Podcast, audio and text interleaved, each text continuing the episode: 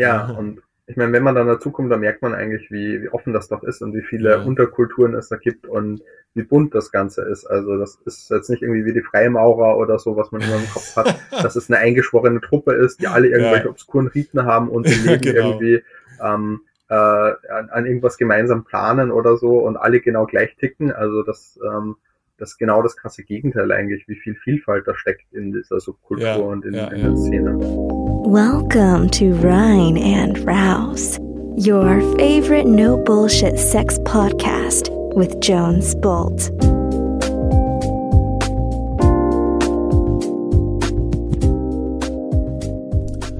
Hello Bambinos da draußen. Hier ist Jones mit dem Wanderzirkus der guten Gefühle.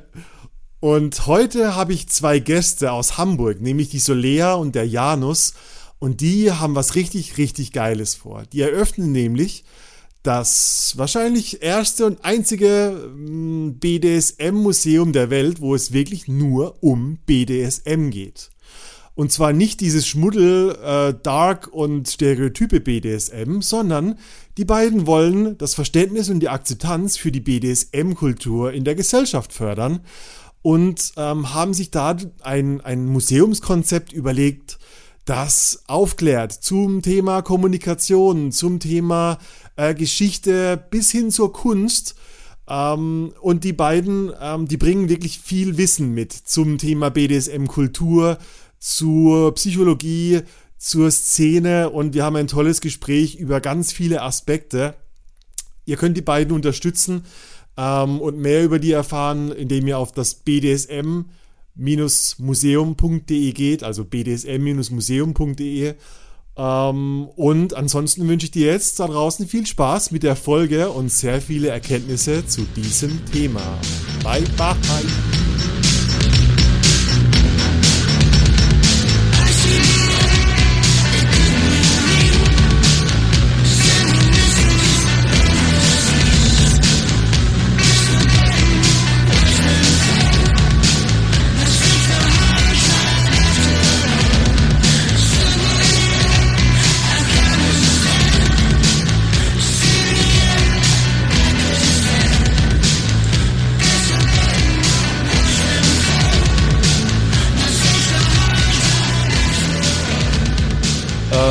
Würde sagen, äh, hallo ihr zwei. Hallo du einer. hallo, hallo, hallo ich einer. Ich war vorhin auf eurer Website und äh, ich war richtig begeistert, dass das Finanzamt Hamburg Nord euch sozusagen staatlich bestätigt hat, dass BDSM-Kultur im Dienste der Gesellschaft steht. Ja, das haben wir, äh, das war uns ziemlich wichtig, dass genau das rauskommt, damit wir einfach dann schwarz auf weiß haben, dass, ähm, weil gemeinnützig heißt, dass es im Dienste der Gesellschaft stehen muss, nach ja. Kriterien, die quasi der Gesetzgeber vorgesehen hat. Und ähm, mit der Zuerkennung ist quasi, haben wir formal bestätigt, dass das, was der Gesetzgeber, also quasi die Volksvertretung, Sehr ähm, geil. vorsieht, ja. ähm, im Dienste der Gesellschaft steht. Und was im Dienste der Gesellschaft steht, kann per se nicht so abartig und, äh, und pervers eigentlich sein, wie man denkt. Möchte man meinen. Aber gut, manche Dinge, die da, die da, die da äh, die, die quasi der Staat macht und äh, das Finanzamt sind vielleicht auch pervers. Also, naja. Ist anders pervers. Die, ich glaube, die leben auch BDSM, aber halt in Anzügen, weißt du. Das ja. ist dann auch so, Ma die Master sind einfach die mit der fetten Krawatte. Und genau. wir, wir bilden uns immer ein, dass BDSM kein Bestandteil vom Alltag wäre. naja, zumindest ist BDSM damit höchstgradig legal, also von dem her. Sehr gut. Da, dafür stehen wir. Äh, jetzt sind wir völlig reingesprungen und die Leute denken, was redet ihr überhaupt? Ähm, vielleicht kurz ja, zu euch. Ihr seid die zwei Gründer vom BDSM-Museum in Hamburg. Ähm, vielleicht könnt ihr kurz was zu euch sagen, wo ihr herkommt, was ihr so macht. Also mein Name ist Solea und ich bin noch 31 und komme aus Hamburg. Also nicht ursprünglich, aber bin jetzt Wahlhamburgerin. Und zusammen mit Janus äh, leite ich als Co-Projektleiterin das Museum, beziehungsweise in Zukunft soll es dann halt eben im Oktober dann in Hamburg starten. Ja, und ich bin Janus, 33 und äh, seit fünf Jahren hier schon in Hamburg und seit zehn Jahren in der Szene und ähm, leite in Hamburg auch zwei Stammtische. Äh, das sind so Diskussionsstammtische, der eine auf Englisch, der andere auf äh, Deutsch, der DS-Stammtisch. Und ja, ich habe mir vor einem halben Jahr, ziemlich genau im August, hatten wir die Idee, ähm, dass wir das machen. Ähm, mhm. einfach aus, äh, aus dem Grund, dass wir uns in einer kleinen Gruppe getroffen haben, als es kurz, als es kurz mal ging und die Zahlen extrem niedrig waren. Mhm. Ähm, Im Biergarten haben wir uns getroffen und einfach wieder über BDSM geredet und da merkt man einfach, dass so viele Menschen da leider keinen Zugang dazu haben, einfach weil es ihnen niemand erzählt, weil sie das, was sie erzählt bekommen, sind dann vielleicht ähm, Geschichten, die äh, verzerrt sind oder die nicht das widerspiegeln, wie, wie die meisten Menschen das heute auffassen, die das auch praktizieren. Ja, also ihr habt letztendlich in einem halben Jahr Eröffnung sozusagen von, ist das mhm. das einzige, das einzige deutsche BDSM-Museum? Gibt es das schon in der Art? Also das einzige BDSM-Museum weltweit, wenn man sagt auf Hauptausrichtung auf BDSM. Es gibt mhm. äh, tatsächlich in Chicago gibt es zum Beispiel das Lever Archives Museum, das ist äh, Gay Lever Culture und BDSM. Ja. Ähm, da hat, hat uns jemand berichtet davon, der dort war, dass das ziemlich cool auch ist und dass die auch viel über die Szene-Geschichte haben, halt über die Gay-Level, BDSM-Szene ähm, und dass äh, dort auch viel zu Tutorials sind, wie macht man BDSM und so. Und ähm, aber der Fokus ist halt doch stark eben auf, auf die eben queere BDSM-Szene und nicht auf BDSM an sich nur, also eben auch Lever ja. zum Beispiel, was ja nicht unbedingt nur BDSM ist ähm, und Gay auch. Und von dem her ist es einfach so ein bisschen so ein Pan-Museum dort. Und wir haben wirklich als Fokus ähm, die Akzeptanzförderung und Kulturvermittlung zu BDSM. Ah, okay. Okay. Das heißt, ich habe auch gelesen, ihr wollt so ein bisschen das ganze Thema vielleicht aus dieser, aus dieser schwarzen, aus dieser dunklen Welt mhm. rausbringen, stimmt's? Und da mehr, ja, Licht drauf scheinen lassen, wahrscheinlich. Genau, also wir wollen weg von diesen klassischen Stereotypen. Also wenn man jetzt, also ich glaube in der, jetzt in der Vanilla-Welt hat jeder irgendwie nur Fifty Shades of Grey im Kopf, wenn man sagt BDSM. Oder ja. dieses typische, also es gab in Deutschland mal diese eine Werbung mit einem älteren Ehepaar, wo dann da im, mit Lederkutte und die Frau peitscht ihn aus und dann ja. klingelt das Handy und also so ein bisschen auf dem Küchentisch. Also wirklich eher diese Variante dann halt zu zeigen, weil BDSM kann überall stattfinden und nicht mhm. in einem Leisure Room, wo alles schön äh, oder halt in einem Dungeon. Dark, Dark Room. Genau, so ein Dark Room und genau und ähm, es ist halt nicht der klassische Christian Grey, der eigentlich meistens der Top ist und ähm, dementsprechend, ich glaube, da kann halt alles sein. Also ein Top kann nicht nur äh, weiblich oder männlich sein, sondern halt kann auch im Rollstuhl sein zum Beispiel. Ja. Und dementsprechend, wir wollen halt ähm, diese Stereotypen aufbrechen und in einem hellen Raum oder halt im Gebäude dann halt das auch darstellen. Ja, ich glaube, ein ganz wichtiger Punkt ist auch Bandbreite. Ich erinnere mich immer äh, gerne an meine, so diese, die großen Sexmuseum, Museums. Äh, äh, zum hm. Beispiel in Amsterdam ist so ein ganz bekanntes, stimmt, und in Barcelona auch eins. Ja. Yeah. Ähm, und äh, ich finde das einfach spannend, weil es irgendwie einen Zugang zu einer größeren Bandbreite gibt. Ich habe das damals geliebt. In Barcelona gibt es solche ähm, japanischen ganz alten äh, ähm, Papierrollen mit skurrilen Oktopus-Perversionen und so weiter. Ihr nickt ja, gerade, ihr wart auch, auch dort. In, ja, auch, oh, in, ja. auch in Amsterdam, äh, im Venus-Museum war das, ich, auch, ja, ja, Und ich, ich bin immer wieder überrascht, so, ja, ich, wahrscheinlich, wenn, wenn ich jemanden auf der Straße frage, was ist denn BDSM, dann, dann, dann sind da ganz schnell die Stereotypen da, stimmt's? Also auspeitschen, hahaha, fesseln, hahaha. Und ich kann mir gut vorstellen, dass es bei euch wahrscheinlich mehr Bandbreite gibt, stimmt's? Ja, also ich denke, äh, an manchen Stereotypen ist was dran, aber ja. vielleicht vor allem das Äußere, aber nicht so sehr das Innenleben der Menschen oder die Motivation, mit der es begangen wird. Und ich glaube, ah. das ist halt der springende Punkt, dass ähm, auch als Abgrenzung zum Beispiel zu Gewalt und Missbrauch halt BDSM einvernehmlich ist und frei bewusst gewählt, um sich frei auszuleben und was Bereicherndes mit sich und seinem Partner zu machen. Mhm. Und mhm. eben nicht einfach nur ähm, seine, also seine Sexualität ungezügelt ausleben, das ist vielleicht eine Fantasie und eine Vorstellung, ja. aber in der Praxis, das ist wie genau bei normaler Sexualität, in der Praxis findet das halt einvernehmlich statt. Ja, ich bin, ich bin sogar überzeugt davon, dass wenn jemand BDSM praktiziert, dass das oft der bewusstere Rahmen ist, weil wie wir ähm, normalen Alltagssex haben, ist wahrscheinlich gar nicht so, äh, nicht so gut kommuniziert wie ein Paar, das bewusst BDSM praktiziert. Genau, also für uns ist ja auch Consent eigentlich quasi das Wichtigste überhaupt, ja. weil ohne ja. Consent findet kein BDSM statt per se. Also ja. ähm, die meisten, also ich kann nicht alle natürlich inkludieren, aber die meisten haben halt sowas wie eine Vorbesprechung, bevor sie eine Session äh, leiten. Und da wird halt eben nachgefragt, okay, was magst du, was magst du nicht? Und äh, auch während der Session wird auch nachgefragt oder halt auch justiert und auch individuell auf die Bedürfnisse des anderen eingegangen. Und ja. also ich kenne es halt von meinem Vanilla Sex Life noch so, da wird halt eben nicht nachgefragt und da wird meistens erst gemacht und dann ist meistens es nicht so ja. gut. Ja, so ein, so ein Crash, Crashkurs ohne Bandage. So, ja, wenn, wenn man reinstolpert genau. irgendwo, dann muss man die Notbremse ziehen. Aber ich kenne das auch mit dem, mit dem Thema Vorgespräch, dass man wirklich so, was willst du erleben? Wo sind deine Grenzen? Was ist unser Codewort? Äh, findet meistens nicht statt bei in der, in der Vanilla-Welt, wenn wir es jetzt mal so. Genau das. Und das ist halt auch wichtig für uns. Das ist halt auch, also wir haben das auch dann als Thematik im Museum weil ja. ohne Consent, wie gesagt, ist es dann eher ein Missbrauch oder ähm, ja. ja. sexuelle Gewalt statt BDSM. Ja, auch spannend. Da bin ich sogar in ein Stereotyp reingestolpert, weil ich dachte, ja, cool, das sind die ganzen äh, Stretchbänke und äh, was man so als Stereotype Ausstellungsstücke kennt. Aber wahrscheinlich geht es bei euch um viel mehr ähm, Nuancen wahrscheinlich.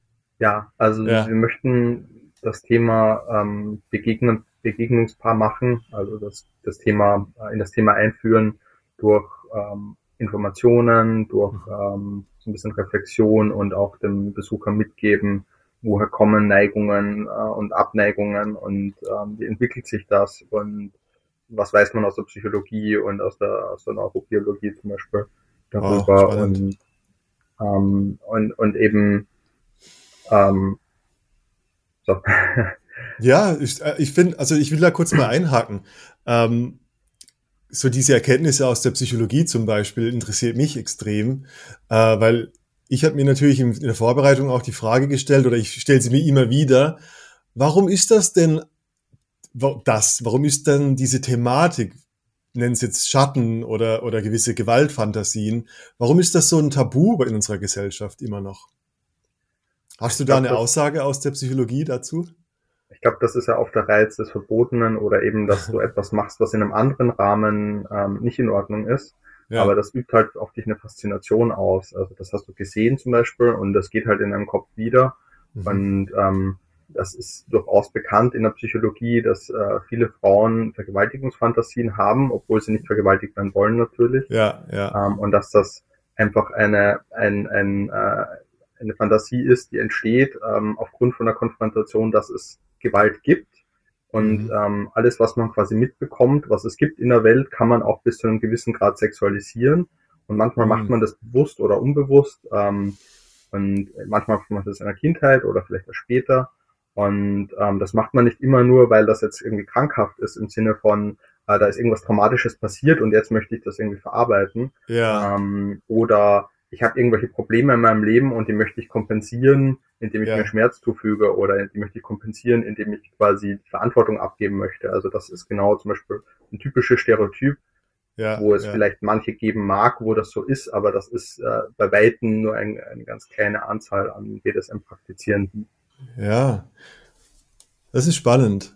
Ja, das, also mir, mir fällt da immer mir fallen da auch immer so zwei Dinge ein als, als Antwort auf diese Tabuisierung. Und das eine ist so diese ähm, Idee, dass wir ähm, in unserer Gesellschaft nicht gerade fördern, auch an unsere Schattengebiete ranzukommen. Also sprich, Schatten nicht als mein Fehler von mir, sondern als etwas Unterdrücktes in mir, wo ich vielleicht Neugier spüre oder einen Kontrollverlust erleben möchte, aber denke so, ja, aber äh, da bin ich ja, da bin ich ja pervers, so als dieses Label. Ja. Oder? Also ich, ich denke auch, dass das, ich meine, wenn man, wenn man auf Kinder sieht, ähm, manche sagen, dass Kinder von Natur aus gut sind und so, aber wer, wer Kinder kennt oder Erzieher ist, der weiß, dass Kinder auch sehr grausam sein können. Ja. Ähm, und einfach, einfach natürliche Aggressionstriebe haben oder einfach natürlich auch äh, Dominanz zum Beispiel auch bei Kindern schon interessant ist, einfach damit zu spielen mhm. und äh, mhm. die und, und dementsprechend muss, ist es jetzt nicht per se weder böse oder gut. Die Frage ist immer, mit welcher Intention wird das gemacht und mit welcher Rücksichtnahme auf andere Menschen und was will man damit beabsichtigen. Und ich glaube, deswegen ist es so ein starkes Tabu, weil äh, Teil unserer Sozialisierung und Kultivierung als Menschen besteht darin, zu lernen, was gut ist und schlecht und mhm. was, was wir quasi, wie wir anderen Menschen ähm, respektvoll und gut begegnen können. Ja. Und viele dieser Situationen, die eben genau das krasse Gegenstück dazu sind, bei Missbrauch oder sexualisierter Gewalt, mhm. haben eben ähm, eben diese Elemente, die wir da, die, die dann bei BDSM reinszeniert werden oder eben rekontextualisiert, in einem anderen Kontext genommen ja. werden und wo man, wie ich schon am Anfang gesagt habe, als Kind oder auch als Erwachsener durchaus, ähm, man, man ist nicht ein Heiliger und deswegen hat man gewisse vielleicht ähm, Gedanken oder Ideen mhm. und die Frage ist ja, in welche Bahnen lenkt man die und ähm, mhm. ähm, mhm. oder oder eben eben nur weil man jetzt zum Beispiel spürt, okay gut, ähm, Jetzt ähm, hat mich das zum Beispiel sehr interessiert, dass ich jetzt hier quasi Macht spüre. Ähm, muss ich das ja nicht automatisch auf eine Art machen, wie es für andere schlecht ist. Und genau da ja. eben einen Zugang finden, wie kann ich das machen, dass das andere gut fühlen und dass, dass denen auch noch gut tut, sogar richtig gut. Ähm, das ist eben das. Oder umgekehrt dieses, wie äh, ich, ich äh, habe da jetzt zum Beispiel hier gedient oder ich habe hier ähm, mhm. quasi musste ich, äh, musste ich zurückstecken oder mich aufgeben und das hat sich aber für mich befreiend angefühlt, dass ich jetzt mal nicht ständig stark sein musste und ja. äh, dass ich nicht ständig quasi äh, die Kontrolle haben musste. Das war befreiend für mich so. Und mhm. genau dieses Gefühl zu suchen, kann halt ähm, befreiend sein und positiv. Und das ist natürlich ein Tabu, weil die Kontrolle über sein Leben zu verlieren will niemand. Aber ja. die Kontrolle in einer Situation mal abzugeben, wenn man jemandem vertraut. Ich meine, wenn wir in ein Flugzeug steigen, dann geben wir die Kontrolle dem Piloten ab, also Absolut, unter Fluglinie. Ja. Ähm, ja das tun wir auch. Also von dem her ist das halt eine, ist es immer eine Frage des Kontextes. Wir würden auch nicht in ein Flugzeug einsteigen, wo wir wissen, dass das kein echter Pilot ist, sondern dass das nur jemand macht, der da jetzt sich an Steuerrad setzt. ja, ich mag, also ich mag den Gedanken vor allem, also ich stelle mir das so wirklich vor, was du gerade erzählt hast, mit diesem, das Kind, das irgendwo äh, gedrosselt wird oder irgendwie es wird in gut und schlecht unterteilt oder du darfst jetzt nicht hier nackt rumlaufen oder einfach popeln und später darfst du nicht mehr rülpsen und nicht mehr pupsen. Und das ist für mich so alles so unterdrückte Anteile im Sinne von, ja, vielleicht ist unsere Gesellschaft so, dass wir Ekstase gerne drosseln. Dass wir nicht zu viel äh, Energie spüren, weil wir dann irgendwie abheben oder die Kontrolle verlieren. Zumindest ist das unser Glaube dahinter. Ähm, und ich kann mir gut vorstellen, und das ist für mich gerade ein neuer Gedanke, dass ich gerade durch BDSM ähm, wieder Zugang zu etwas finde, gerade was ich im Alltag nicht so ausleben kann. Und was vielleicht so weit geht, dass wenn ich es nicht in BDSM oder einen Zugang dazu finde, zu diesen Gewaltfantasien, dass die irgendwo halt doch in meine Lebensbereiche bluten. Und dann wahrscheinlich irgendwo meine Energie trotzdem einen Ausgang findet und wahrscheinlich eher zu häuslicher Gewalt werden, obwohl es besser gewesen wäre, mich mal auspeitschen zu lassen. Wisst ihr, was ich meine? ja, ich ja. glaube, da bist du, äh, ich, ich würde das auch so sehen, dass es durchaus ja. ist, was zu kanalisieren, ähm, was man als Mensch einfach auch so empfindet. Ähm, da fällt mir zum Beispiel ein, in der Renaissance zum Beispiel ist es aufgekommen mit den Manieren und dass der Adel zum Beispiel ja. ähm, extrem strenge Manieren und, äh, und Rituale eingeführt hat, um sich extrem stark und auch das Bürgertum, um sich extrem stark von den normalen Menschen abzugrenzen mhm. und zu zeigen, wir sind etwas Besseres und wir quasi sind höherwertiger und besser. Ja. Und ähm, Rousseau zum Beispiel, glaube ich, war das, der das sehr stark kritisiert hat und gesagt hat, dieses Korsett erdrückt einen nur selber von Etikette. Und ja. unter dem Deckmantel der, der quasi Manieren und der, der Anstand des Anstandes ähm, wird eigentlich eine neue Barbarei betrieben. Ja. So, und ähm, und genau deswegen dieses sich loslösen von dieser Barbarei der, der quasi Sitten, von dieser Barbarei der Einengung. Wir müssen so sein und wenn du nicht höflich bittest um etwas und wenn du nicht nett bist, dann, dann bist du quasi abzulehnen oder dann bist du ja. nicht in Ordnung. Ähm, also diese Befreiung, dass man auch mal anders sein darf und kann in einem Rahmen, wo es gut ist, mhm. ist, glaube ich, genau das, was BDSM ausmacht und was eben diesen den Sitten und den Konventionen entfliehen und einfach mal anders sein dürfen. Es gibt Menschen, die ähm, um jetzt auch so ein Klischee zu durchbrechen, die im Alltag vielleicht ähm, eben nicht den Ton angeben und das Gefühl haben, dass sie sich da vielleicht eher ähm, zurückhalten wollen und dann aber zu Hause mal so richtig den Ton angeben wollen. Zum Beispiel. Ja, witzig. Ich bin äh, ich, äh, super Geschichte. Ich habe mich auch lange äh, mit dieser mit dieser Epoche im Adel beschäftigt ähm, und ich war echt überrascht, wie viele Erfindungen aus dieser Zeit gekommen sind. Äh, Taschentuch Also jeder von uns kennt das Taschentuch von der Omi, das Stofftuch, ihr nickt gerade. Und, ähm, äh, und das wurde zu der Zeit erfunden, wo man eben durch die Verhaltensregulation in, auch in seiner Kaste aufsteigen konnte zum Beispiel. Also zum besseren Bürgertum gehört, das natürlich nicht mehr auf der Straße rotzt, sondern ins Taschentuch schneuzt. Und ich stelle mir, ja, das ist wie so eine Deckelung, oder? Wirklich wie so ein äh, äh, Hand vor den Mund beim Gähnen ist ja auch so ein versteckter Anteil von dir. Ja, also an sich ist ja der Idee von Manieren und von äh, ist ja an sich nicht schlecht, dass man anderen Menschen Respekt zeigt, ja, indem ja. man sein Verhalten so ausrichtet, dass man andere nicht missfällt. Mhm. Ähm, nur in dem Maße, wo es einen dann ein, selber so stark einengt, ähm, dass man sich dann in einem engen Korsett befindet, kann es halt dann schon wieder erdrücken. Ja. Und als quasi Gegengedanken zu diesem äh, strenge Sitten und und ganz äh, und und eben Manieren ähm, kam dann diese Idee des edlen Wilden zum Beispiel, als man dann die neue Welt entdeckt hat. Und dann hatte man diese Vorstellung, uh, die leben frei und natürlich und ungezwungen und sind edel und gutmütig und äh, also ganz so ist es eben nicht. Also wenn äh, ja. auch auch nicht, ja. Also nur weil du jetzt ungehemmt quasi ähm, keinen offensichtlichen für Europäer offensichtlichen Ritualen und Manieren und Regeln folgst, sondern ganz andere Kulturen mhm. hast, ganz andere Vorstellungen von Respekt und eher eher Bezeugung hast, ähm, heißt das noch lange nicht, dass man deswegen irgendwie edler ist oder oder besserer Mensch ist, ja. aber umgekehrt eben auch nicht schlechter, also per se. Und ähm, ich glaube, ja. dass diese Idee des edlen Wilden war dann halt einfach ein Gegenstück zu eben genau diesem, ähm, man ist was Besseres, wenn man sich feiner verhält. Mhm. Ich, ja, mir kommt da, mir kommt da so das Bild von, von Kulturkontext auch.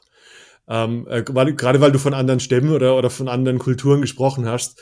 Ähm, ich denke mir immer so, warum, warum zum Beispiel sehen wir äh, asiatische Länder, ich sag mal Japan als Paradebeispiel, so als pflichtbewusst und die sterben beim, bei der Arbeitspflicht, weil sie so äh, bewusst sind, dass man arbeitet, um ein anständiger Mensch zu sein.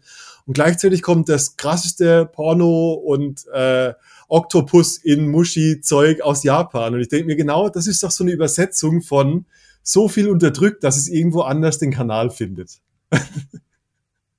Ja, Japan ist ganz interessant, weil es halt auch irgendwie wirklich ähm, so Richtwerte und Normen sprengt irgendwie. Ja. Ich weiß nicht, inwieweit du dich mit Manga und Anime beschäftigt oder hast. Also nicht so beschäftigt, dass ich jetzt darüber erzählen könnte. Genau, okay, ja. dann, weil es gibt ja, also in Japan ist ja, also gerade weil du jetzt mit dem Oktopus ansprichst, ähm, diese ganzen Schriftstücke oder Zeichnungen sind ja auch sehr, sehr weit, äh, ich glaube, im 16. Jahrhundert oder sogar schon im 15. Jahrhundert entstanden. Mhm. Und ähm, das war einer der ersten quasi Erfindungen von Pornografie, aber halt auch diese von dem heutigen Manga-Tum oder Brauch. Ja. Und ähm, heutzutage ist es halt so, dass auch ähm, viele, also es gibt halt eben auch so, ich finde die halt immer sehr kritisch irgendwie, die halt ein Lolicon ähm, Sparte. Das sind dann halt auch Zeichnungen, wo zum Beispiel das Mädchen dann, also ist meistens dann angeblich 16, aber es sieht aus, als wäre es irgendwie neun Jahre alt. Und dann oh. sind halt eben sexuelle Darstellungen. Und, und das sind so cringy Momente, wo ich mal denke, so, mh, hm, oh. ja, aber ja. es geht halt, ist halt legal, weil es halt offiziell natürlich einen anderen Alter hat. Und mhm. ähm, ja, und auf jeden Fall Japan ist wirklich tatsächlich, glaube ich, sexuell viel, viel gehemmter. Mhm. Also es gibt ja auch unzählige Dokumentationen, wo auch, also das sexuelle Leben dort ist irgendwie viel, viel konservativer, als wir es uns vorstellen. Und ja. da gibt es eben dann sogar auch äh, Hotels, wo du kuscheln kannst und also ja. gegen Geld kuscheln kannst. Also wo du denkst so, kriegst du es ja. zu Hause leider nicht oder kannst du deine Bedürfnisse da leider nicht irgendwie artikulieren. Aha. Und ähm, und wiederum gerade so diese, dieses Otaku, das ist halt eben der, der Otaku ist halt eben der Anime- und Manga-Nerd, der halt das in seinem Kämmerchen konsumiert und dann halt mhm. halt eben auch in diese ganzen ähm, Maid-Cafés geht und dann die ganzen Mädchen in ihren Kostümchen beobachtet. Und das, ich glaube, das ist einfach diese Nische. Ähm, du bist ein guter Arbeiter, ja. allerdings ist das Land einfach zu konservativ, aber gleichzeitig ja. auch wieder hat es Nischen. Und ähm, ich weiß nicht, ob da diese Ak Akzeptanz ähm, vorhanden ist. So. Ja, das ist, äh, ja, Janus, du hast noch was da. Ach so, ähm, ja? nee, ich wollte dann eigentlich was anderes sagen. Also Ach so.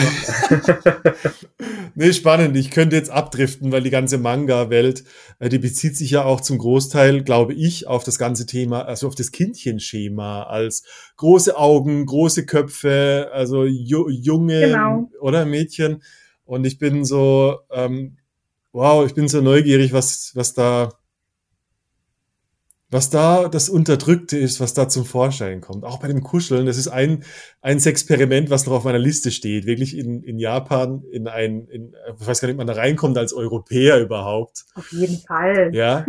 Ich werde ich werd, ich werd dieses Jahr im November voraussichtlich in Japan sein und dann steht dieses Oh. Experiment an.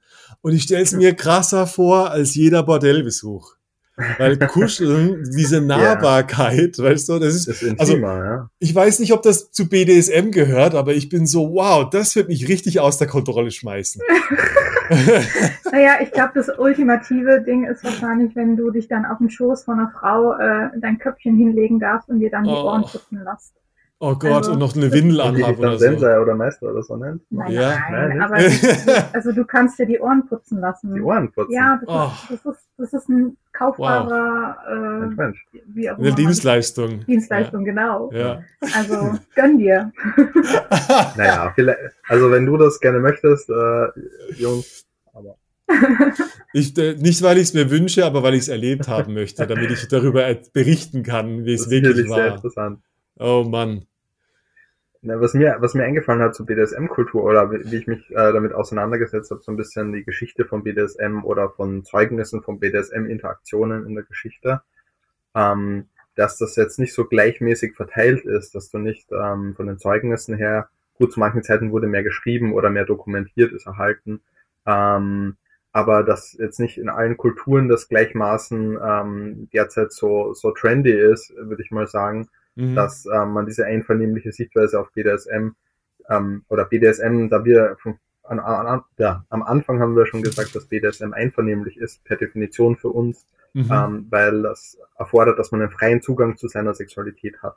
Sonst ähm, ähm, oder zumindest sich, sich zu akzeptieren und diesen Teil an sich äh, verfolgen zu wollen mit jemand anderem positiv. ja. Und wenn man das gar nicht haben kann, gesellschaftlich bedingt schon, dann ist es, glaube ich, auch schwierig, diese Neigungen ähm, quasi aktiv zu begehen und nicht das nur in ein Bordell zu gehen, zum Beispiel und dort zu machen. Also was belegt ist, ist, dass historisch ähm, in, in Bordellen es immer schon äh, Fetischzimmer gegeben hat und Mhm. äh, scheinbar es immer schon diesen Bedarf gegeben hat. Die Frage ist nur, ob das dann auch quasi positiv ausgelebt werden konnte äh, in Ja. den eigenen vier Wänden oder für einen selber. Ähm, weil das ja doch oft auch ein, ein Bordellbesuch ist, einfach Stigmata behaftet und ist einfach Ja. vom Gefühl her, glaube ich, was anderes, wie wenn das einvernehmlich mit jemandem ist, der das auch ähm, nicht, nicht primär nicht wegen Geld macht. Ja, ich glaube, also mir fällt, mir fällt dazu sofort das Wort Integration ein. Also ähm, die Erlebnisse, die ich, die ich jetzt mit, mit bezahlten ähm, Dominas zum Beispiel hatte, die hatten für mich immer den Beigeschmack, so ja, ich bekomme so meine Fantasie geliefert, aber es ist was anderes im privaten Kontext mit diesem, was willst du erleben, was sind die Grenzen, das war da alles auch dabei. Aber wirklich danach so ein paar Stunden noch zusammen zu verbringen und zu reflektieren, was war, was, Hm. hat es- was war die Bedeutung für mich, ähm, das war für, für mich viel mehr auf der Persönlichkeitsentwicklungsseite als auf der Sexualitätsseite. Also ich habe da Erfahrungen gemacht, wo ich in der Reflexion ähm, so viel über mich persönlich lernen konnte, was gar nicht sexuell war, sondern ich, ich sage immer Selbstausdruck dazu, wo es eher darum ging, äh, wow, wer bin ich, was tönt mich an, warum tönt mich das an, was sind meine Prägungen? Ähm, und, und ich glaube, dass wirklich, und vielleicht könnt ihr das auch bestätigen, dass BDSM da wirklich einen Zugang zu mir selbst auch bieten kann. Also ich kann natürlich nur von meiner persönlichen Meinung sprechen und die, die ich halt im Freundeskreis, Freundeskreis gemacht habe. Und man, man reflektiert wirklich mit sich und auch Ja. mit dem Gegenüber. Und ähm, es wird einem halt eben bewusst, was sind meine Bedürfnisse, wurden diese gerade eben irgendwie gestillt. Ja. Ähm, Habe ich sie auch richtig kommuniziert, dass mein Gegenüber das auch wirklich mitbekommen hat.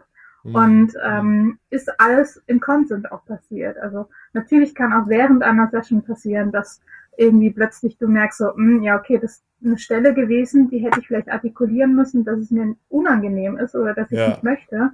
Und auch ganz unsexuell eben unangenehm. Also es gibt ja auch ne, gibt's mhm. ja auch als Kink, wenn es was unangenehm ist, aber ne? Und auf jeden Fall meine ich ja eben, dass wir, also ich kann jetzt nur von mir und meinen mhm. Freunden sprechen, ähm, das halt eben als Zugang eben nehmen zur Reflexion und halt eben, ähm, es ist auch viel schöner irgendwie auch gemeinsam dann auch mal zu reflektieren, so, okay, was mögt ihr oder was, was, was entspannt euch dabei oder was mhm. gibt es euch? Und ähm, der Austausch dann im Freundeskreis, der gar nicht unbedingt mit einer Session zu tun hat, mhm. ähm, ja, also ich habe das Gefühl, ich kann auch viel, viel offener mit diesen Menschen drüber sprechen, als wie wenn ich jetzt mit meiner Vanilla-Freundin oder Freundin, also bei, also die kriegt da ein Herzrasen, die kriegt da hier jetzt zwar die Fantasie von Fifty Shades of Grey, aber ja. der Konservativismus, sage ich jetzt mal, ähm, lässt sie dann doch erschaudern darüber. Echt, Und dementsprechend, ja? also es ist so wirklich so ein ähm, zwei unterschiedliche Welten für mich. Ja. So. Hey Bambichko, kleine Werbeunterbrechung von deinem Jones hier. Wenn dir gefällt, was du hörst, wovon ich schwer ausgehe, dann kannst du rein und raus ganz einfach supporten. Entweder indem du natürlich über alle Social Kanäle und so weiter mit deinen Freunden und Freundinnen teilst, dass es hier das coole Zeug gibt. Du kannst auf www.reinundraus.com gehen und zum Beispiel im Shop eine Kleinigkeit kaufen, beziehungsweise gleich zu dem Rein und Raus Workshop dich anmelden. Oder du gehst auf patreon.com slash rein und raus und du unterstützt uns für unsere Arbeit mit einer kleinen Spende. Das können 5, 10 oder 25 Euro sein, die uns helfen für die Zeit, für das Equipment, für alles, was anfällt, um dieses tolle Zeug zu produzieren, uns zu finanzieren. Vielen Dank für deine Unterstützung und weiter im Programm.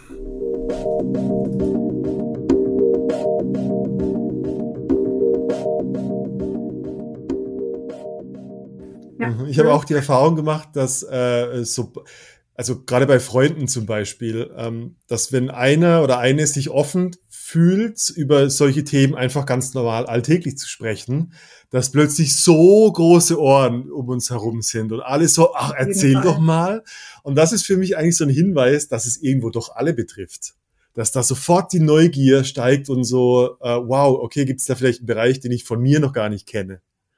Genau. Ja. Also ich, ich, ich würde da immer, also das ist nur meine Behauptung, aber die ja. kann natürlich überhaupt nicht stimmen, aber ich glaube, jeder hat irgendwie irgendwelche Kings oder Fetischen. Und ich, ich glaube, viele ist es halt nicht bewusst, ähm, weil man halt eben, also es erfordert ja auch Reflexion wieder so. Und äh, was mhm. ist denn normativ in, in, unserem sexuellen Leben? Was ist denn eben, was ist normal und was ist nicht normal? Und dieses nicht normal ist halt wieder eine Wertung, ja. aber Eben, also dieses, was gehört zu unserem normalen Sexleben? Also gehört ja. da schon Oralsex, gehört da schon Analsex? Was gehört dazu? Ja. So, ja. was ja. zum Beispiel die, die natürliche, sage ich jetzt mal, in Anführungsstrichen Dominanz des Partners. Mhm. mhm. Und ähm, darf die auch von der Frau kommen oder ist es mhm. nur männlich, die, die männliche Dominanz im Bett? Also dementsprechend, ich glaube, dass schon irgendwie, ähm, gerade auch beim normalen Vanilla-Sex sage ich jetzt mal, mhm. ähm, immer eine Spur von BDSM mit reinwirken kann und darf ja. vielleicht. Ja. Also natürlich, wenn man es halt auch, also es gibt natürlich Menschen, die das halt nicht eben so deklarieren, mhm. ähm, aber eben diese, Un also wenn es dann doch einen Fetisch gibt, der halt nicht kommuniziert wird, ja. dann schwingt ja da meistens irgendwie Miss, also Missfallen oder Unwohlsein dabei und wie spreche ich das an bei meinem Partner, ohne dass dann plötzlich irgendwie Drama herrscht und man dann abgestempelt wird mit den Stereotypen und äh, dann es heißt, oh, du bist ja abartig, wie, wie kannst du nur sowas mögen? Und das, also, das Komische dabei, was ich interessant finde, ist so, wir, wenn wir über Sex reden, dann ist das so ein weit und undefiniertes Feld, wann es beginnt, wann es aufhört. Aber scheinbar haben, haben alle um uns herum eine ganz klare Grenze, ab wann es nicht mehr normal ist. Oder? Also irgendwie so, ja, Küssen, Blowjob, äh, das äh, Sex, Penetration von hinten, von vorne, äh, Cumshot, das gehört irgendwie alles in diesen Sack Sex, aber sobald... Unter Männern über Pornos reden und so. Ja, und sowas, ja, das ist so das Normale, obwohl es so voll blurry Lines hat. Hm. Aber sobald, ähm, keine Ahnung, sobald irgendwie eine Ohrfeige ins Spiel kommt oder äh, äh, ich sag mal andere Flüssigkeiten, dann ist so eine ganz, ganz harte Linie, wo man sagt, nee, jetzt ab jetzt ist nicht mehr normal. Ja. ich glaube, das ist ähm, nicht so sehr, weil, äh, wie, wie Soler schon gesagt hat, ähm, dass nicht, äh, dass die meisten Menschen nicht auch sowas erregend finden können oder vielleicht auch teilweise sogar solche Fantasien haben. Ja. Äh, das ist, glaube ich, eher, weil man sich das verbietet vielleicht oder sagt ja. eben, das soll nicht sein, aus Angst äh, verletzt zu werden oder eben gesellschaftlich geächtet zu werden. Also gerade diese Ausgrenzung und Stigmatisierung, allein wenn ich schon weiß, dass so ein Akt, selbst wenn ich den verführerisch finde, ja. ähm, dann auf Missfallen stößt in meiner sozialen Umgebung und ich dann im sozialen Status sinke. Ah, ähm, das ist ja, sozialer Status ist ja für uns die Lebensgrundlage eigentlich für, für Lebewesen, diese Gruppentiere. Ja. Ähm, und äh, für uns ist das heute auch noch so. Ja? Also wer möchte denn schon in seiner Peer Group und auf Arbeit ausgegrenzt werden? Niemand. So, und deswegen ist das, glaube ich, einfach natürlich für viele, dass sie einfach ähm, nicht, also eben der guten Sitten halber, nicht so mhm. etwas artikulieren, weil man eben nicht anecken möchte. Ja. das ist, finde ich, sehr verständlich. Also ich, ich selber also total, ja. ähm, erzähle, erzähle auch nicht unter Vanilla ständig, worauf ich stehe und alles. Wenn die, wenn die das nicht hören wollen, dann kriegen sie das auch nicht zu hören. Also ja, also du willst nicht, du willst nicht bekannt werden als der, der die, der, der seine Partner immer anpinkelt. Willst du, du willst nicht bekannt, ja, zu, zum Beispiel, ja. Du willst also. nicht bekannt dafür werden, auf jeden Fall, ja. Oder andere Dinge tut. Ja, also Ah. Und, und das ist ja auch, also nur weil man jetzt sexuelle Fantasien hat, heißt es ja nicht, dass sie die eigene Persönlichkeit so definieren, dass, ja, dass ja. man das ist. Also das ist, also wenn du jetzt auf Vanilla-Sex stehst, dann gehst du auch nicht, oder Analsex, dann gehst du auch nicht zu jemandem sagen, hallo, ich bin der und der und ich stehe auf Analsex. Das, Übrigens. Das, ja, also das ist ja eh nicht das, was man gleich jemanden aufs Auge drückt. Ja, ja. Ähm, kritisch wird's halt dann, wenn man persönlich da zumindest inner, für sich selbst einen Leidensdruck hat, das selber mhm. zu akzeptieren erstmal. Dann ist ah, es ja, okay, wichtig, ja. erstmal das selber zu akzeptieren und zu realisieren, dass man das gesund ausleben kann. So, und wenn man das, die Stufe hat, dann ist immer auch die Frage, naja, was genau ist das? Und muss ich da andere irgendwie integrieren oder möchte ich da vielleicht irgendwelche besonderen Accessoires dafür tragen? Und ja. gerade für viele, die zum Beispiel ein Halsband gerne tragen wollen, ja. ist das immer wieder schwierig ähm, in der Öffentlichkeit, weil man dann mhm. anders angeguckt wird und die Leute einen anders behandeln. Und das möchte man nicht. Man möchte behandelt werden ja. wie jeder andere. Und yeah. ich glaube, aus, aus diesem Bedürfnis heraus werden auch so viele Fantasiewelten geschaffen, in denen das mhm. dann normal ist, ähm, in mhm. denen dann ganz andere Gesellschaftsverhältnisse herrschen und das, was passiert, vollkommen selbstverständlich ist.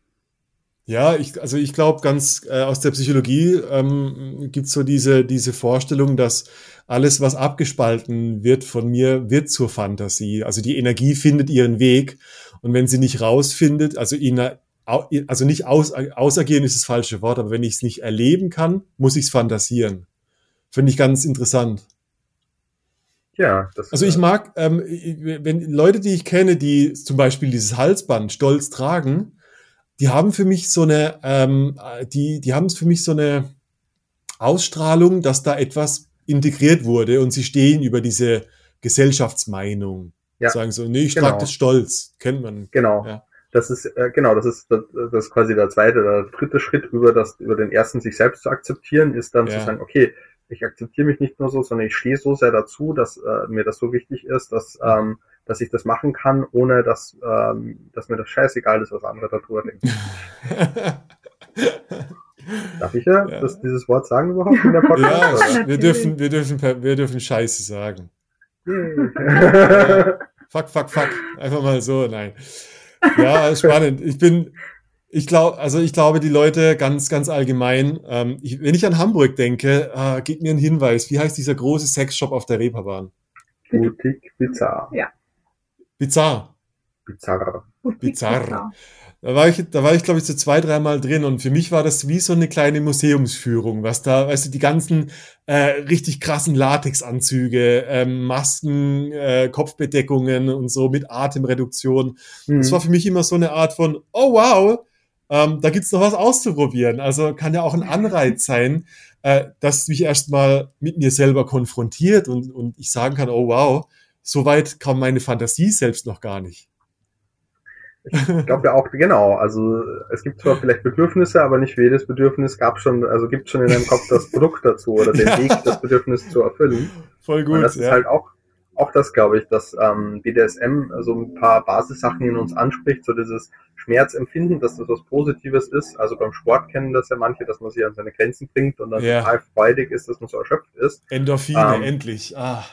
Ja, und genau, das ist ein natürlicher Prozess. Also da spielt was äh, Biochemisches ab, was, was man quasi, was, was gemessen ist und, und was auch bekannt ist, dass das einfach Mhm, mhm. Endorphine ausschützt, also äh, quasi und, und oder Morphine, körpereigene. Das ist ja Ja, ähm, nicht ohne Grund gibt es Menschen, die suchtmittelabhängig sind für, für Aha. Schmerzmittel, weil das, äh, weil das für die angenehm ist. So und wenn BDSM das auch macht, klar machen, machen das dann manche Menschen, weil das einfach ein natürlicher, wir drehen, äh, wir drehen den Hormonhaushalt äh, auf, auf high schön. on your own supply.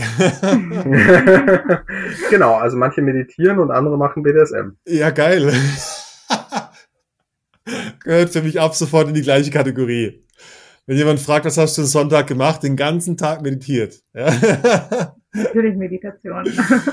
äh, ja und gleichzeitig, also ich frage mich so, hat euch etwas ähm, bei eurer, ihr habt mit Sicherheit recherchiert und, und zusammengestellt für das Museum. Hat euch etwas überrascht, wo ihr dachtet so, wow, krass, das hat unser Denken nochmal verändert? Also wir machen im, im, im Zuge des Freitags, haben wir immer, nennen wir das immer liebevoll Fetischfreitag auf unserem Instagram-Profil. Und ähm, da versuchen wir immer dann irgendwie neue Fetische oder andere Fetische darzustellen. Ja. Und ich finde, grundsätzlich wirkt es dann immer ein bisschen wie so ein Süßigkeitenladen, weil man denkt so, oh, heute gibt es das oder oh, sowas gibt es ja auch noch und hm, vielleicht probieren wir das auch mal aus. Aha. Und äh, weil wir da halt auch ähm, jeden inkludieren, der da irgendwie seine, seinen Fetisch dann eben darstellen möchte. Und Ja. ähm, wir wollen das halt greifbar machen, indem wir das halt eben durch eine persönliche Geschichte dann quasi verknüpfen. Ah, Also, alles klar. Ähm, Random Stranger dürfen dann halt quasi ihre ähm, Geschichten darstellen oder halt eben Oh, wow. ihre Erlebnisse dokumentieren. Und relativ am Anfang gab es den Achselfetisch. Und das hat mich Oh. sehr irritiert, weil ich das nicht kannte. Ich wusste nicht, dass sogar dieses Körperteil Fetischisten haben. Und das war Wow, so, ja. what? Echt? So was gibt Ich bin Achselfetischist, absolut. Echt? Ich mag Magst du? Achseln, ja. Magst du, magst du dran riechen und äh, Lecken, ja. lecken? Echt? Also ich mag, also tatsächlich, ich meine, ich da, Cool. da, Ja, da stehe da steh ich da wie Dr. Best mit meinem Namen dafür. Also, ja, aber Sehr spannend. Ähm, ich war eher mal überrascht, es gibt in Berlin tatsächlich einen, einen Club der Windelträger.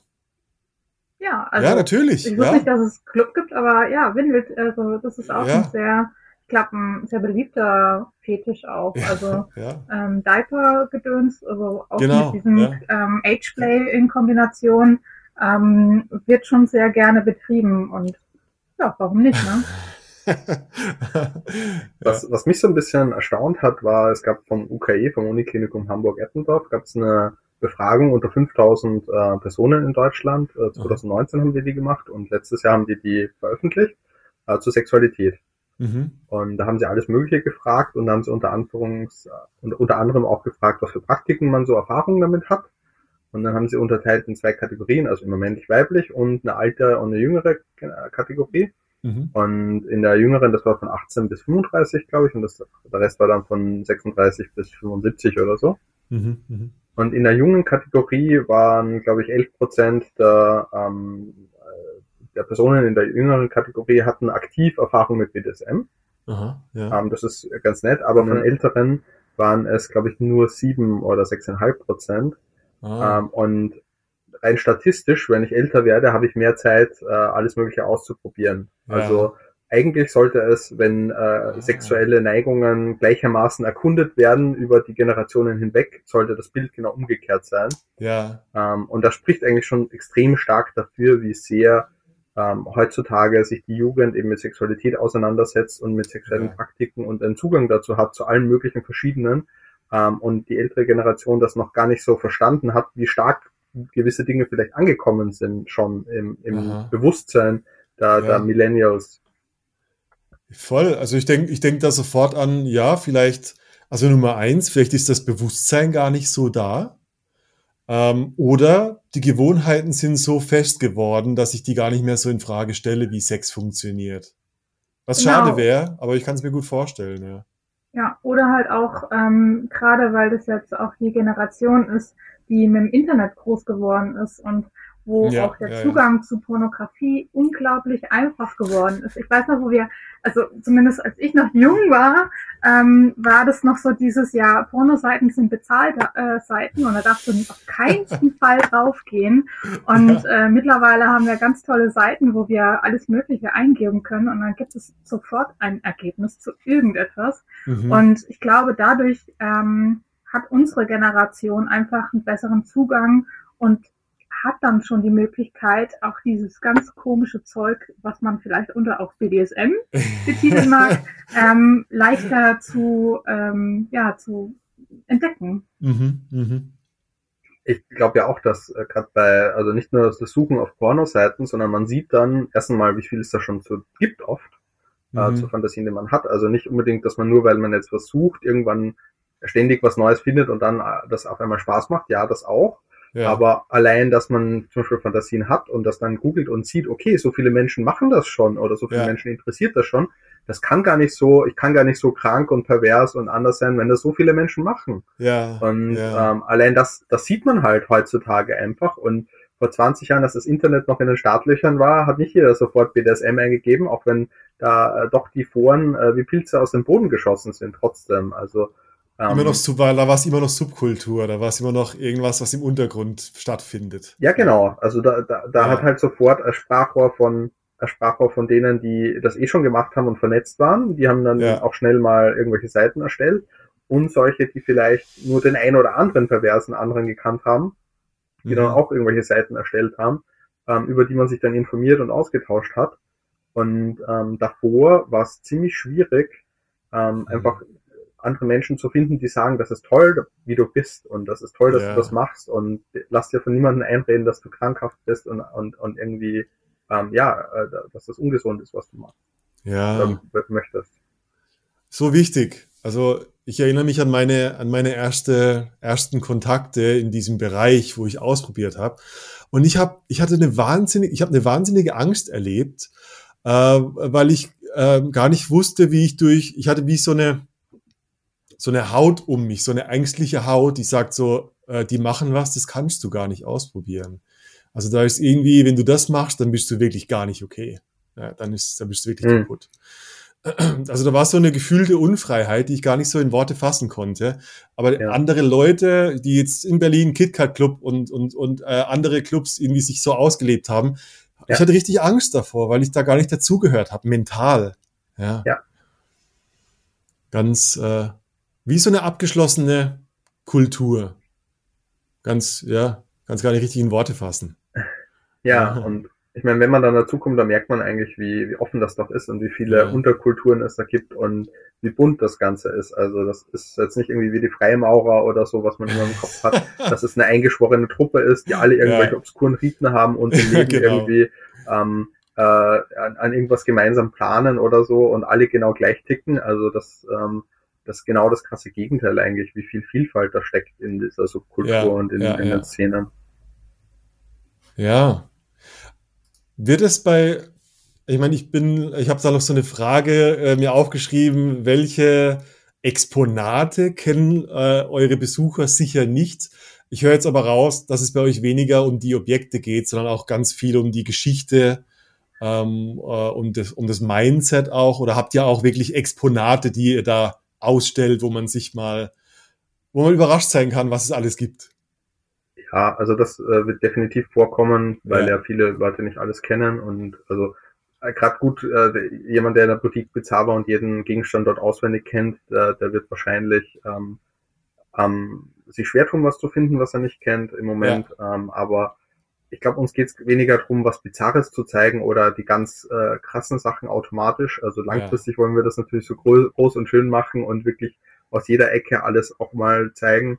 Ähm, aber anfangen tun wir erstmal damit, im, im ersten Bereich aufzuklären, im zweiten die Kulturgeschichte zu zeigen, im dritten die Intimität des Themas zu zeigen, anhand von Personen, die das machen und deren schöne Momente und Mhm. Geschichten dazu. Und im vierten Teil kommen dann eben die Gegenstände und die Uniformen und die Kunst. Mhm. Und ähm, deswegen im, im letzten Teil kommen dann, kann man dann auch mit ein paar Peitschen auf den Polster schlagen zum Beispiel oder kann auch in den Käfig mal reingehen oder sich ans, äh, muss, müssen wir schauen, ob man sich dann ans, ans Andreaskreuz fesseln lassen kann. Ich denke am Anfang erstmal nicht, äh, ja, ähm, ja. Ich sage ja. dazu jetzt nichts, unter welchen Bedingungen das vielleicht geht. Nein, das, ja, ja, das müssen wir nachher rausstreichen. Aber, ähm, aber ja, also wir wollen das schon angreifbar machen, aber wir möchten halt vor allem Menschen, die nicht eh schon auf BDSM stehen oder sich nicht eh schon dafür interessieren, denen, denen möchten wir einen Zugang ermöglichen. Mhm. Und dann möchten wir sie nicht überfordern und nicht emotional so reinziehen, dass sie dann so viele Bilder sehen, wo mhm. sie dann schon so viele Emotionen hochkommen, ja. ähm, dass sie ähm, also erstmal Informationen, ja. ein bisschen Geschichte, mit auch ein paar Bildern, aber nicht zu, also äh, noch so ein bisschen so alte Geschichtszeichnungen zum Beispiel oder einzelne Objekte, die jetzt nicht so krass wirken vielleicht. Ja. Und, und dann kommst du zu den intimen Momenten, das siehst du vor allem Menschen, während, während oder vor oder nach Sessions, bei Aftercare mhm. zum Beispiel, mhm. ähm, und Geschichten zu diesen Menschen. Also da machst du wirklich die Person begehbar und nicht, nicht das Objekt Fetisch oder das Objekt BDSM, die Praktik. Ja, ähm, super, so. mag ich sehr. Und erst im letzten Teil kommen dann eben Objekte und Gegenstände und so ein bisschen ausprobieren und auch Kunst, um das Ganze wieder abstrakt zu machen. Also im letzten Teil möchten wir dann dass das eben nicht wie ein Domina-Studio wirkt, wo du das Gefühl hast, oh, Klischee und äh, Foltermuseum. genau, also weg vom typischen Foltermuseum hin zu einfach zum ähm, begehbar machen und, äh, und, und, und in Interaktion treten mit den Gegenständen und, äh, und auch so ein bisschen Kunst, um zu sehen, um zu zeigen, wie vielfältig und surreal und abstrakt das Thema auch sein kann. Also mhm, mhm. ähm, um dann eben eben wirklich eine Brücke zu schlagen zwischen Information, äh, Geschichte und Kultur und, und der Intimität des Themas und eben auch so ein bisschen so ein, ähm, ja, ne, einfach ein Zeigen von, von Gegenständen und Kunst. Ja. Was für ein cooles Projekt. Ich bin wirklich begeistert. Ich habe richtig Lust, da, da mich, das ist, das klingt sehr nach Weiterbildung in dem Bereich, wo wir ähm, viel Bedarf haben zu reflektieren und Menschen berühren können und Menschen öffnen können, vielleicht auch zu, äh, zu einer persönlichen Entwicklung. Ja. Ja, also was ich Menschen mitgeben möchte, ist eigentlich mehr, dass das Thema, dass, wie viele Menschen das machen, wie viel vielfältig die sind und wie ja. normal die sind auf ihre eigene Art und Weise. Und ähm, klar gibt's immer mal äh, den einen oder anderen, der irgendwie psychische Probleme hat oder der, ähm, der vielleicht äh, da missbräuchlich ist, aber in der normalen Sexualität gibt es das genauso. Also dass, ja. ähm, dass BDSMer jetzt nicht groß anders sind als andere Menschen, außer dass sie halt ein sehr spezielles Hobby haben oder spezielle Leidenschaften, die mhm. für sie bereichernd sind. So und das, ähm, ja. und äh, das muss man nicht unbedingt mögen, aber es ist gut dafür zu, zu sehen, dass es auf seine Art normal ist und äh, und dass man das akzeptieren kann, wenn man halbwegs also wenn man rausgeht, hoffentlich. Und, ja. ich würde ich würd sagen, wenn man halbwegs offener Mensch ist, oder? Weil, das wollte ich auch sagen, ja, aber das wäre schon wieder ein Werturteil. Nee. Ja, ja und, und trotzdem, also ich würde sagen, im Grunde genommen, das ist genau das Dogma, was dran hängt, oder? Dieses, oh, die haben bestimmt Probleme. Jeder, jeder und jede, die im BDSM-Bereich im, im Rein- und Raus-Podcast schon dabei war, erzählt die Geschichte vom ersten Kontakt über den Stammtisch zum Beispiel wo sie sich irgendwie eine Woche lang vorher in die Hose gemacht haben, weil sie dachten, jetzt bin ich bei den Psychos angelangt. Ja. Um rauszufinden, dass die Leute sehr wahrscheinlich viel normaler sind als die ganzen Doms, äh, die letztendlich unter verdecktem Mantel im Bankenwesen ihre Peitsche schwingen. Weißt du, und viel psycho, psychomäßiger unterwegs sind als jemand, der es in, in sein Leben ja. integriert. Ja, ich glaube, das sind lebendigere Menschen. ja, wenn man, wenn man mit anderen drüber redet, ich glaube, dann ähm, wird auch sehr schnell einem Illusionen genommen, ähm, ja. wie, wie man es wie man's vielleicht nicht machen sollte. Ähm, und werden einem Tipps gegeben, wie man es gut machen kann, so dass es auch, äh, dass es auch allen Beteiligten äh, für die gut ist. Und ja, ja und also ja, nochmal auf das vorher mit dem, mit dem, äh, da, wenn eine Person dann rausgeht und BDSM nachher nicht gut findet oder nicht akzeptieren kann, mhm. ähm, ich, ich will da jetzt auch nicht so nach dem Motto, das muss ja aber oder so, sondern wenn zum Beispiel jemand äh, Erfahrungen mit sexualisierter Gewalt hat oder aus irgendeinem Grund auch immer einen persönlichen Kontext ähm, mhm. ähm, irgendwas passiert ist in seinem Leben und der deswegen einfach eine Meinung schon vorher hat oder, oder einfach Emotionen und Gefühle hat und Ja. die so stark sind, dass das Museum das halt auch nicht ändern kann, dann Ja. ist das leider so. Und Ja. ähm, dann ähm, will ich die Person dafür nicht verurteilen, dass sie Mhm. jetzt trotz dieses Museums quasi nicht äh, nicht nicht äh, sich für das Thema hat öffnen können. Also das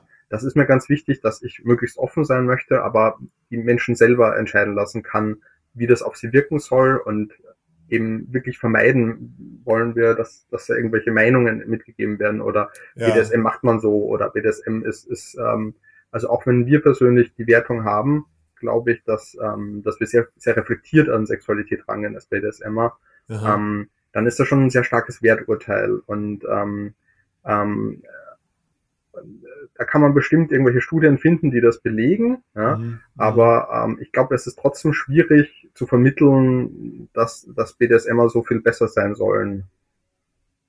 Nö, ich glaube nicht, ich glaube nicht besser. Ich glaube, dass das Gleiche würde ja gelten, äh, wenn ich sage, äh, es, du, äh, es gibt eine grundsätzliche Offenheit für Asexualität. Das macht Asexuelle nicht besser, aber mit Offenheit meine ich einfach nur, dass, dass jemand äh, grundsätzliche Empathie oder Verständnis für sein Gegenüber haben kann und für den, für deren äh, Beweggründe oder Emotionen und Gefühle. Und ich glaube, da eine grundsätzliche Offenheit ist, ist glaube ich, da nicht verkehrt. Ja. Ja. Und auch ähm, BDSM muss ja nicht immer auch sexuell sein. Also es gibt Ja. viele, die asexuell sind und halt BDSM betreiben und es dann halt aus anderen ähm, Beweggründen und jeder nimmt ja irgendwas anderes raus aus der Geschichte. Und Mhm. ähm, dieses Wertneutrale ist auch sehr wichtig und ich glaube, ähm, dieses Expectation versus Reality ist super äh, ein gutes Ding, von wegen, jeder hat ja irgendwelche Vorstellungen und Fantasien, wie es sein soll und wie es, Mhm. wie es, ist wohl. Mhm, Also mhm. die objektive, nee, subjektive Wahrnehmung. Ja. Und, ähm, und gerade so in, in der Nicht-BDSM-Welt, sage ich jetzt mal, hat man ja diese Vorurteile und gerade, also wir hatten auch letztens auch wieder dieses, beim Stammtisch das Thema Mhm. eben diese Vorstellung gegen, also im, im Vergleich zur Realität und die Vorstellung ist immer totaler Mindfuck und geil und gut, gut und überhaupt und sowieso. Aber wenn man dann während einer Session merkt, so, ja, ich, ich, ich sitze jetzt schon oder ich, ich hocke jetzt in dieser Knieposition schon seit XY Zeit und alle meine, also ich spüre meine Beine nicht mehr Ja. und ich weiß nicht mehr, ob, ob ich überhaupt Beine noch besitze. ähm, das ist halt Ja. in der Vorstellung, ist es geil vielleicht, äh, dass man denkt, so ja, man sitzt dann da und, und wartet und, und nimmt alles in Kauf.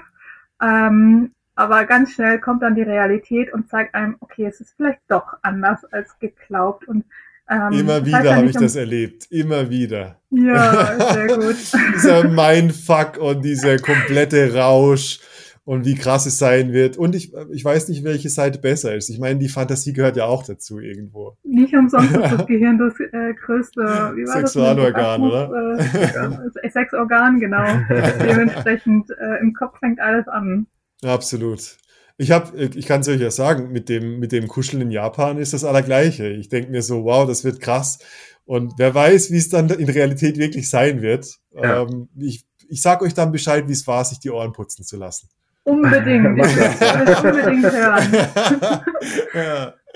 ja. Janis, du wolltest noch was sagen gerade? Ich weiß nicht, du hattest noch so Luft geholt. Nee, ähm, ich rede ich red zwar gern, aber au- ausnahmsweise mal. Cool.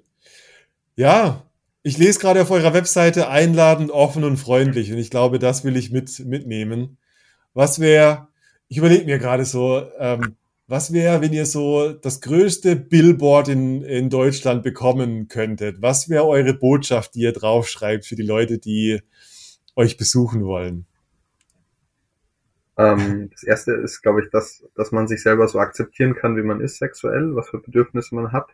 Und dass Ja. man einen Weg finden kann, äh, das auch einvernehmlich und gut auszuleben. Man muss sich halt nur manchmal ein bisschen Gehirnschmalz machen und vielleicht Know-how auch von anderen ähm, und, und Input und Wissen suchen. Und äh, um das eben auch sicher und, und, ähm, und einvernehmlich zu machen. Hm. Und dass es, glaube ich, nicht um die Praktik ankommt, was, was genau man macht, sondern einfach nur, dass man sich zusammen mit seinem Partner, mit dem man das macht, fühlt. Ja, Und dafür muss man sich nicht schämen und dafür sollte man auf keinen Fall andere schämen. ja. Genau, wir Oh sind ja. gegen Kink-Shaming. Ne? Ja, das wird das Billboard. Against King Shaming. Auf jeden Fall. Äh, Wir sind gegen, gegen King Shaming, du Nasenbohrer. So ein bisschen provokant. genau. Ja, also ich, ich möchte ich möchte gern, also ich möchte gegen gegen King-Shaming ist, glaube ich, äh, ist, ist, sagt zwar aus, aber es ist immer gut für was zu sein. Ich, also Mhm. wir sind dafür, dass Menschen eben lernen, andere zu akzeptieren und dass ähm, so ein Shaming, das kommt ja auch von eigenen Ängsten oder eigenen unterdrückten Fantasien Ja. vielleicht oder ähm, Ja. so nach dem Motto, ich darf das nicht, dann darf das der andere auch nicht oder Ja. Ähm, ich muss das doof finden, weil me meine Frau, mein Partner, meine Partnerin ähm, da, da, da keinen Zugang dazu hat, also ist das Thema doof oder also das kommt ja auch irgendwo her, dass Menschen Abneigungen und Ablehnungen haben und das Ja. ist, wenn man die Menschen kennenlernt und deren persönliche Geschichte kennenlernt, woher das kommt, Mhm, dann mhm. kann man die Menschen, glaube ich, verstehen. Und ähm, wenn die Menschen sich selber auch verstehen lernen, woher das kommt, dann, dann, kann, kann, dann kann man das auch ablehnen. Legen. Ja. Dann kann Ich sich noch erstmal verändern.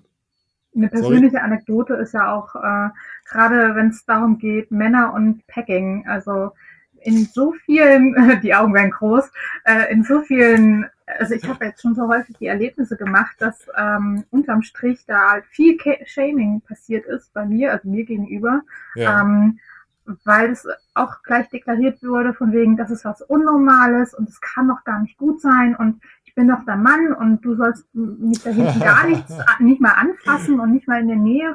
Also unterhalb meinen Hoden ist Tabuzone und, und all die ganzen Dinge, wo ich mir auch dachte so, ja gut, ähm, wenn du das, wenn du es so empfindest, aber ich weiß jetzt aus Erfahrung, dass viele Männer das tatsächlich schön stimulierend finden und äh, nicht umsonst habt ihr die Prostata und wir Frauen leider nicht. Also gönn dir eigentlich, aber Habe Ja, ich, hab ich schon ganz oft, schon ganz oft gesagt. Ähm, das ist, das ist wahrscheinlich einer der größten, ähm, ja, also ist ja kein Stereotyp. Es ist wahrscheinlich bei 95 Prozent aller Männer einfach dieser völlig unentdeckte Bereich, wo, wo so eine ganz klare Regel mich komplett von dieser Erfahrung abschneidet. Und ich wünschte, wenn von diesen 95 Prozent der Männer einfach jeder einmal die Erfahrung machen äh, dürfte, in einem, in einem guten Setting, in einem sicheren Setting. Du weißt ja nicht, haben sie Angst vor, vor, vor, haben sie Angst davor, schwul zu sein oder haben sie Angst vor Fäkalien oder was Nein. ist es überhaupt? Und ich, ich behaupte, die meisten wissen es nicht mal, vor was sie genau Angst haben. ich glaube, das ist wirklich dieses ähm, Anal ist in Kombination mit Homosexualität und Absolut. man muss ja, seine ähm, Männlichkeit irgendwie noch beibehalten und man, wenn man sich dem hingeben würde und schon und, und eine Frau das machen würde, dann hast du gleich so einen Verlust deiner Männlichkeit und Dann kommen wir halt zum diese Status. Grundängste, genau. Ja, dann kommt Janus mit seinem Status. Dann hast du deinen männlichen Status Ja. in der patriarchalen Pyramide verloren. Huh. Genau über Status wollte ich jetzt reden. Ja.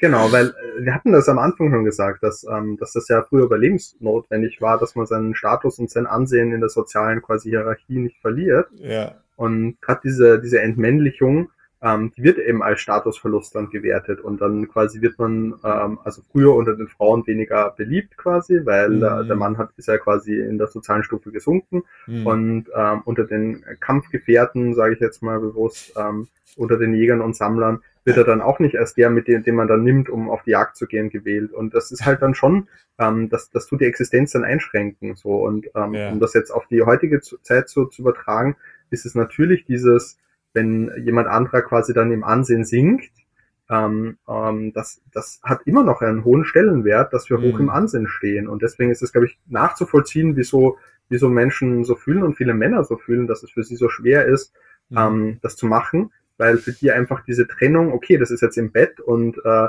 das, äh, hier kann ich mich quasi fallen lassen und mein Partner verurteilt mich nicht dafür. Mhm, Weil es mhm. gibt auch genug Partner, die würden, die würden den Partner dafür verurteilen. Also es gibt ja. äh, in genug, Ja, ja. ähm, in genug heteronormativen Beziehungen, sage ich jetzt mal, ja, ähm, gibt's die weiblichen, die weibliche Partnerin, die wenig Verständnis dafür hat, wenn der Mann auf einmal submissive Fantasien artikuliert.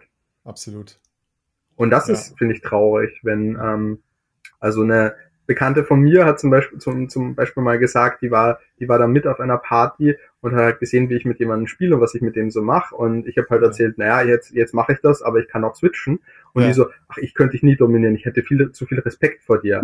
Aha, Und- aha. ich so, naja, aber das ist der falsche Ansatz, weil wenn du jemanden nur dann respektieren kannst, äh, dominieren kannst, wenn du keinen Respekt vor ihm hast, dann ah. hast du irgendwie das Konzept dahinter nicht verstanden. Ja. Ja, also ich meine, meine Fähigkeit loszulassen in dem Moment ist ja mein Status. Also mein, das ist ja mein Mut, der das bedingt.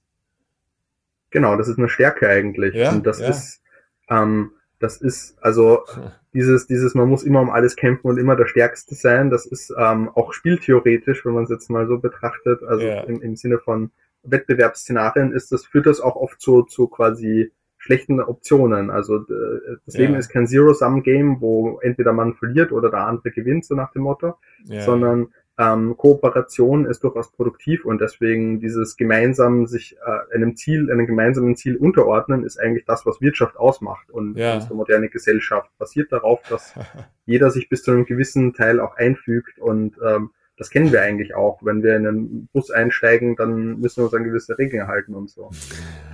Es gibt ja auch das Beispiel, dass viele ähm, dominante Frauen keinen Sex haben mit ihrem ähm, submissiven Partner oder halt eben die Domina, die klassische Domina. Mhm. Ähm, sehr, sehr viele haben keinen Sex mit ihrem Sub. Mhm. Und warum? Weil der penetrative Sex meistens dann doch wieder als ähm, sehr dominante Stellung oder Akt dargestellt wird oder halt eben ja. erlebt wird. Und trotzdem kann auch ähm, de, die Domina oder die Dom oder wie auch immer man sie nennen mag, mhm. ähm, kann das so instruieren, dass auch äh, sie das so haben möchte, wie es sein soll. Und dann muss ja. er halt eben spuren und sich halt so bewegen, wie es sein soll. Und dann, und vielleicht darf er dann halt nicht kommen. So.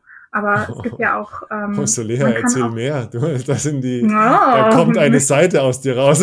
Natürlich. Nicht umsonst. Das kennt Solea zu Genüge. Ja, nicht umsonst bin ich auch ein Miswitch. So. ähm, aber ja, also auf jeden Fall, was oh. ich sagen möchte. Also auch beim Packing kann man halt auch ähm, so instruieren, dass halt mhm. eben der Dom oder so, also wenn es halt ein männlicher äh, Dom ist, dass der halt mhm. eben dann ähm, auch gepackt werden darf. Das kann auch als Arbeitsaufteilung quasi gesehen oh, werden. Oh, wow, interessant. Und dementsprechend, ja. also ich denke, ja. ähm, Dominanz hört nicht automatisch ähm, beim Packing auf oder halt ja. beim, bei, der, bei dem Akt, also beim sexuellen Akt. Ja, ja. Ich denke, was BDSM ja ausmacht, ist, dass wir eben ähm, die Konventionen fallen lassen und ähm, eben nicht den Konventionen und den klassischen Bildern folgen müssen. Mhm. Und äh, gerade deswegen kann man auch, ähm, natürlich, natürlich hat jeder, wenn er einen dominanten Partner oder einen submissiven Partner im Auge hat, hat er gewisse Bilder, wie das zu sein hat vielleicht. Aber man kann auch ähm, genauso sich auch lernen oder auch, auch einen Zugang entwickeln, dass das nicht so sein muss, dieses Klischeebild. Ähm, ja. Und da gibt's ja auch eben verschiedene. Und zum Beispiel auch als dominanter Part muss man nicht immer quasi jetzt äh, ähm, in, angespannt sein und man kann auch mal den Partner einen quasi verwöhnen lassen, ähm, in sehr entspannter Pose, sage ich mal, ohne dass man jetzt weniger dominant ist, sondern wenn der Partner ja. dann irgendwann nicht spurt, dann, äh, mer dann merkt er schon, dass da trotzdem noch ähm, Machtgefälle da ist. Also ich glaube, man muss auch beim Spielen nicht immer diese Rollenbilder auch versuchen, so, so stark wie nur möglich zu inszenieren, um, um dass es sich gut anfühlt, ja. sondern ähm, kann da eigentlich dem folgen, was sich für einen gut anfühlt und auch rumexperimentieren und Neues ausprobieren und gegenseitig Verständnis haben, dass der Partner eben nicht irgendeinem Bild entspricht, das ich mir vorstelle. Und oder das Bild entsprechend so hat. Super, das, das waren fast schon die, die besten Schlussworte, die wir finden können. Wie, wo finden Leute mehr über euch raus? Wie kann man euch supporten, unterstützen, betrachten, besuchen? Also bis jetzt, also ich glaube, du bist einer der ersten, der offiziell schon die Website äh, besuchen konnte. Yeah. Ist, nicht, ist quasi seit gestern Nacht äh, online oh, gegangen. Oh cool. Ich dachte ja. so, wo kommt die Website plötzlich her? Ja. Ja. genau. Ja. Ähm, die ist gestern Gott sei Dank online geworden nach einem cool. langen, langen Kampf. Ähm, und äh, genau darüber kann man natürlich viele, viele Informationen ähm, aufrufen, unter anderem auch, äh, wenn man in also mit Kontakt treten möchte. Ich glaube, es ist bestimmt zehnmal erwähnt, äh, unsere E-Mail-Adresse auf der Seite. auf jeder also, Seite. Ja, auf, gefühlt auf jeder Seite mehrmals schon immer dieses Info-Ad. Mhm. Und ähm, alternativ ähm, kann man natürlich statt E-Mail kann man immer noch Instagram, FetLife und äh, Twitter ansteuern. Das ist auch dort verlinkt. Ja. Ähm, und äh, ja, genau, also theoretisch kann man, findet man auf jeden Fall irgendwie einen Weg, mit uns in Kontakt zu treten. Super cool. Ähm, alternativ, äh, wenn man uns zufällig begegnen würde in Hamburg, dann auf jeden Fall auch so. Aber ich glaube, virtuell erstmal auf der Website ganz gut. Und wie man uns supporten kann, ähm, wir hatten ja irgendwie irgendwann mal vorhin im Laufe des Gesprächs erwähnt, mhm. dass wir ja auch diese, ähm, diese Erlebnisberichte ganz toll finden oder auch diese Kings oder diese Fetische für den Fetischfreitag. Mhm. Ähm, das heißt, jeder, der da irgendwie was ähm, hat und äh, gerne darüber berichten möchte, sei es nun anonym oder halt schon mit Namen, ähm, der kann das gerne tun. Wir haben auch eine ganz tolle Zeichnerin für den Instagram-Post. Also die macht gerne meistens themenbezogen dann eine Zeichnung dazu. Mhm. Ähm, man kann aber auch äh, Fotos dazu, äh, natürlich, wenn es den Richtlinien von Instagram äh, äh geht, ja, ja, ja. natürlich. Das, die kennen wir alle ähm, schon, ja. Genau, äh, wenn das natürlich funktioniert, ähm, gerne auch Fotos. Und ähm, Genau, aber auch halt szenenbezogen, also wenn ihr eine Session habt oder so und dann da Fotos äh, macht, währenddessen die gerne auch mit uns teilen, damit wir die auch in der Ausstellung vielleicht ja. auch teilen können. Ja, und ansonsten. Cool. Ähm, also, BD, also Nummer eins bdsm-museum.de ist die Website. Genau. Und wenn man das eingibt, dann findet man euch auch auf Instagram ähm, mit sehr coolen Inhalten sehr schön. Dankeschön. ja, ja, ist wirklich ja. sehr aktivierend, sehr anders. Und darum geht es ja, oder? Danke. cool. Äh, ich würde sagen, vielen Dank an euch. Äh, ich drücke euch ja, die Daumen. Danke, danke auch. Wenn danke, die am, am, am, Eröffnungstag besteht eine hohe Wahrscheinlichkeit, dass ich auch mal vorbeischaue. Das, ja. Dann schmeißen wir die BDSM-Party. Ähm, ich will euch sehr gerne supporten. Das ist ein super ein super Projekt ähm, und ich hoffe oder ich wünsche euch viel Erfolg damit. Dankeschön. Ja, danke, danke. Ja, äh, alles Gute und wir hören uns bestimmt nochmal bei der Eröffnung, machen wir einen Livestream oder so. Sehr cool. Ja, ja gerne. Warum nicht? okay, bis bald. Vielen Dank euch. Okay. Tschüss. Bis zum nächsten Mal. Ciao, ciao.